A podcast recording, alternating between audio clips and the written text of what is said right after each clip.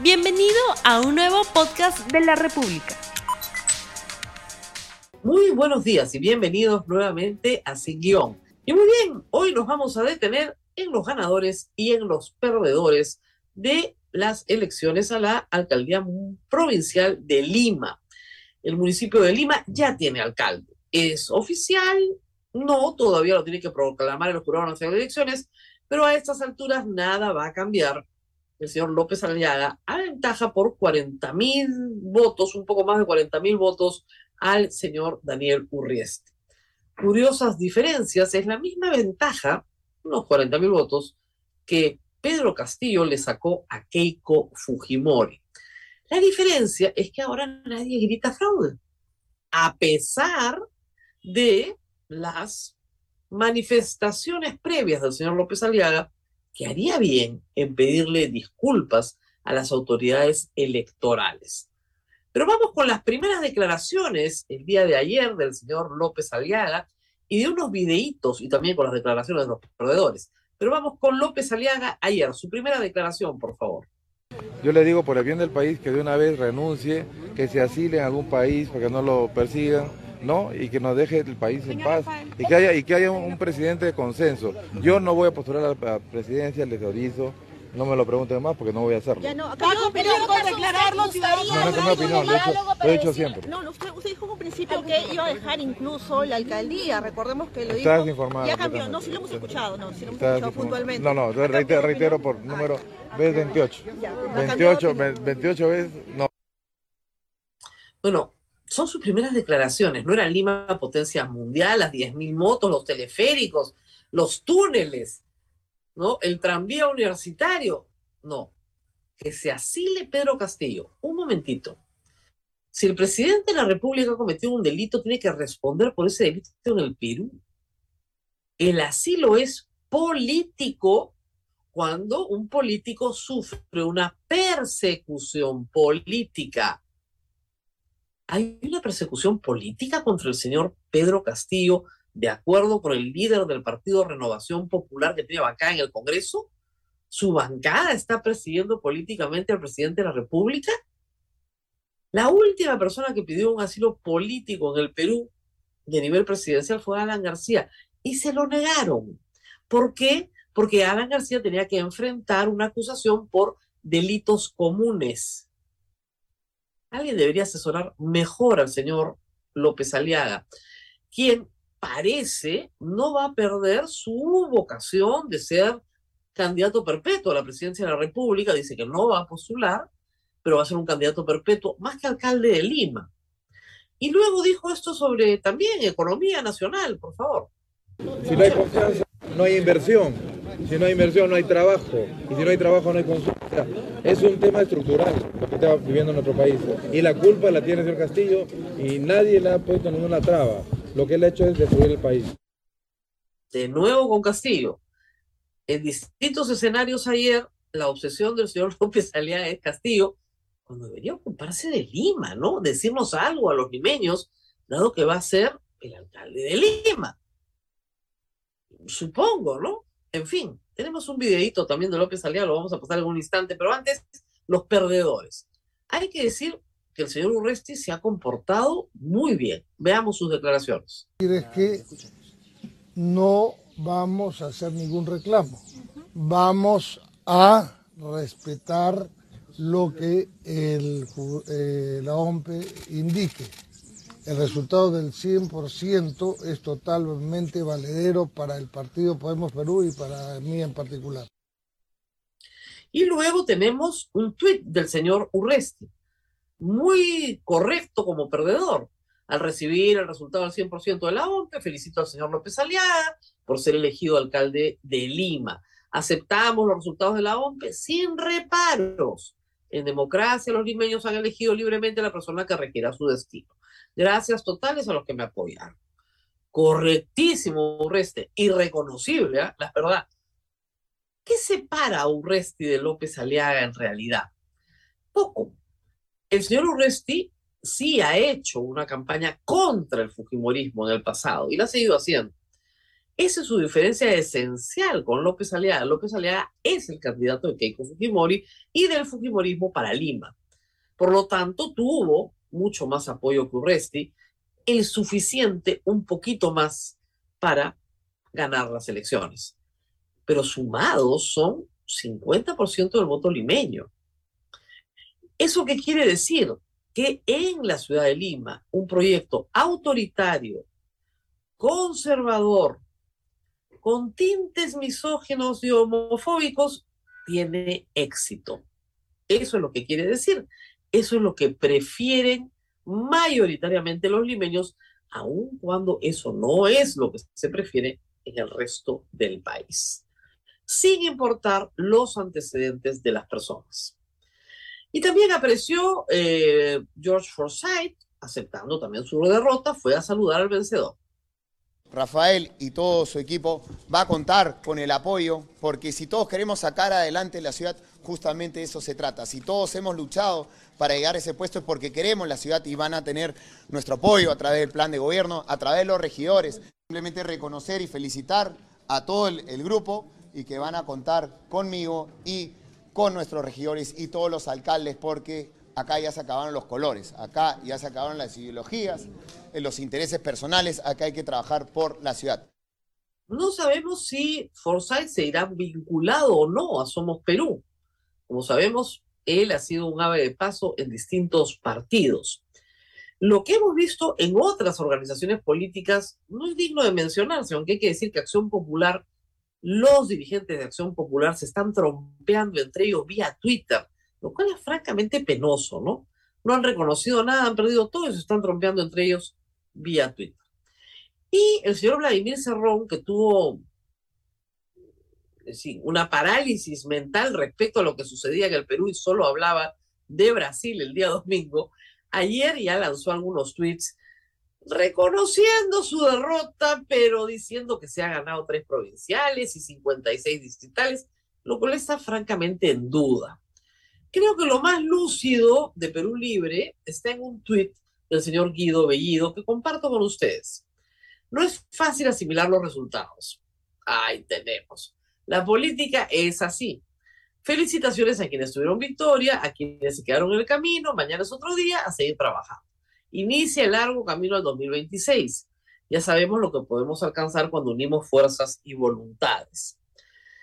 La historia no determina el destino, pero hay que decir que todos los partidos en el poder, Perú posible, el APRA dos veces, con dos periodos, el Partido Nacionalista que entró como un PP, PPK que luego se convirtió en Contigo, todos esos partidos de gobierno han tenido una debacle, salvo el 2006 el APRA, en las elecciones regionales y municipales. Y esa debacle ha sido el antecedente para que 10 años después ya no tengan siquiera inscripción. Ni Perú Posible, el APRA la acaba de recuperar, ni Peruanos por el Cambio, ahora se llama Contigo, ya la perdió, UPP que ya la perdió, el Partido Nacionalista que ya la perdió. Así que a Perú Libre, si la historia se repitiera, más bien en el 2006 es probable que pierdan su inscripción ahora que las reglas establecen que hay que pasar la valla de todas maneras. Esas son las noticias que tienen que aquilatarse correctamente en Perú Libre, que vista la situación, no le va a quedar más que darle su apoyo absoluto a Pedro Castillo mientras dure en el poder, porque sin Pedro Castillo, simple y llanamente, desaparecen del mapa. Para terminar esta pequeña jornada de ganadores y perdedores y sus primeras declaraciones, hace unos minutos por WhatsApp está circulando en Lima un video de Rafael López Aliaga que los va a dejar como a mí, espero, profundamente intrigados. Este es uno de los primeros mensajes que me llega del actual alcalde de Lima. Adelante.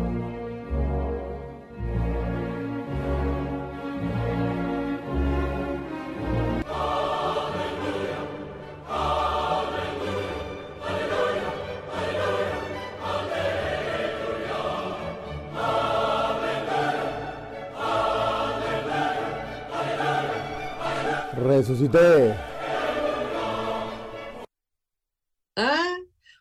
¿Ustedes entienden algo? Miren, para un católico hacer una parodia de la resurrección es algo francamente sorprendente, ¿no? Presumo que no está haciendo eso. Pero ese es uno de sus primeros mensajes para ustedes. Ay, Lima, ¿qué has hecho? Y vamos al ausentismo, un tema que ha preocupado desde ayer a algunos analistas y es necesario examinar. Por favor, a esta hora, este es el recuento de participación ciudadana de la OMPE, así se llama. Ustedes buscan la categoría participación ciudadana y ahí está. Total de asistentes, ¿no es cierto?